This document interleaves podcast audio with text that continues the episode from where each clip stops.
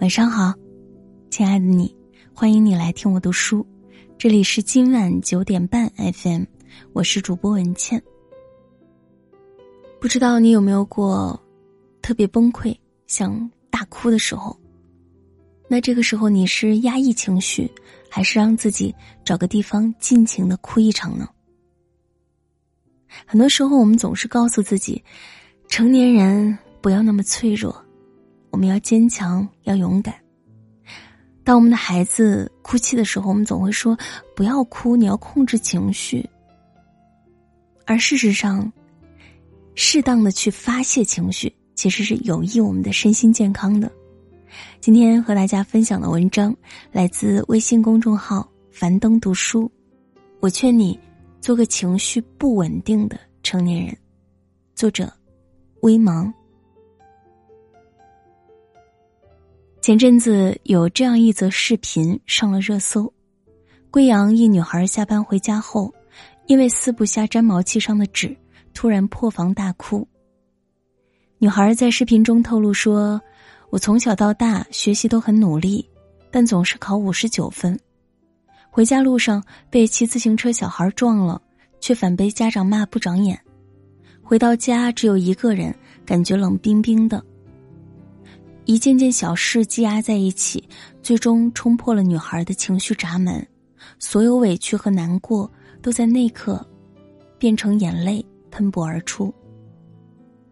评论区的许多网友都说对此感同身受。我们经常听到一句话：“真正成熟的人早已戒掉了情绪”，所以大家都开始以此来要求自己。被朋友误会了，默默咽下委屈。被上司刁难了，只能沉默不语，仿佛只有戒掉情绪，才算一个合格的成年人。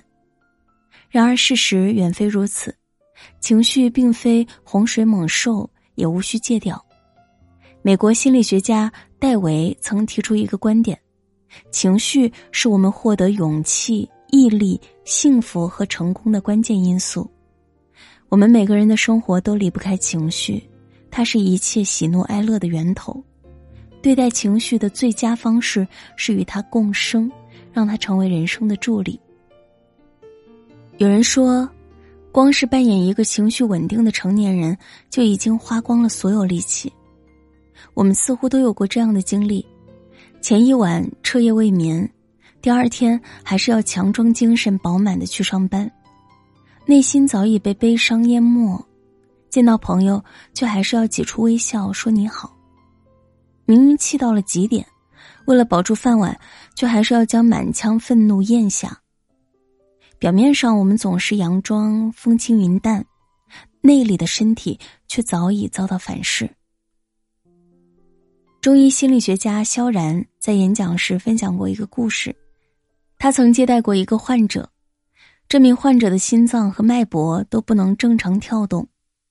一问才知道，患者心脏内部的自主神经撕裂了，医学上称之为心脏树枝断裂。在之后的咨询过程中，肖然了解到，六年前这名患者的母亲在车祸中去世了，患者当时非常悲痛，但却没流一滴眼泪。过度的悲伤让患者失去了哭的能力。此后的六年间，患者时常回忆起母亲。每次都难过异常，但就是没掉过一滴眼泪。慢慢的，他出现了心衰，患上了严重的心脏病。后来，萧然引导患者和母亲告别，并教他吐露释放悲伤。几个月的心理疏导之后，患者终于重新获得了哭的能力，他的心脏也奇迹般的开始康复。萧然说。有一种创伤，既是内心的创伤，也会记载在身体上，以疾病的形式存在。从某种程度上来说，压抑情绪就是在自我伤害。心理专家路易斯·海在著作《治愈你的身体》中描绘了一张身心对应表：腹泻是因为对某种思想感到排斥或害怕。耳痛是因为对所听之事感到愤怒，咳嗽是因为神经过于紧张压抑，湿疹是因为对一些事过分敏感，受到了伤害；贫血是因为情绪低落、思想低迷。成年人总是习惯性的将情绪藏在心底，以为他们会像食物一样被消化。然而事实却是，压抑的情绪会在不知不觉中吞噬我们的健康。只有学会让情绪自然流露，人才能拥有身心健康的自由。网上流传着一句话：“小孩子才哭哭闹闹，成年人哪有时间矫情？”这也是许多成年人的真实写照。曾经潇洒肆意的我们，在踏入社会后，便不自觉的收起了一切情绪。然而，收起来的情绪从不会凭空消失。积压越久，负面影响越大。在电视剧《加油妈妈》中，女主角周楠楠是一位单亲妈妈。人到中年的她，不仅要操心儿子升学、照顾住院的母亲，还要兼顾工作业绩。然而，老天并没有因此怜悯她。房子被人骗走，母亲因心梗去世，儿子的亲生父亲回国争夺抚养权，公司客户被同事抢走。事业和家庭的双重打击，让他陷入绝望的深渊，但现实却不容许他停下来休整。他好像行尸走肉一样，正常工作，正常生活，但越是假装无事发生，他的内心越是煎熬，生活也越是糟糕。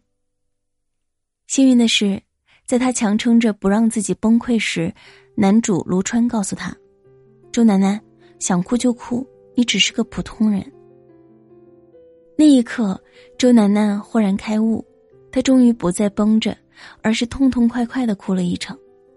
哭过之后，她对生活重新进行了规划，渐渐的找回了自己的节奏。后来，她不仅夺回了儿子的抚养权，还实现了年少时的理想，开了一间甜品店。弗洛伊德曾说：“未被表达的情绪永远都不会消失，他们只是被活埋了。”有朝一日会以更丑恶的方式爆发出来。一时的隐忍或许并不会影响我们的日常，但长久的压抑一定会伤害我们的生活。真正厉害的人早已意识到，情绪是我们不可或缺的一部分，我们需要用它来调节生活。我们可以在经历背叛后，依然坚信人性美好，当然也可以对着天空放声呐喊。将愤怒释放。我们可以在深受打击之后，微笑着整装前行；当然，也可以在热闹的大街嚎啕大哭，将悲伤消化。允许自己崩溃，才是成年人最大的智慧。人在身处逆境时，常常会用解决思维去为自己扫除障碍，但情绪不同于其他人生困境。越是想解决，越可能被反噬。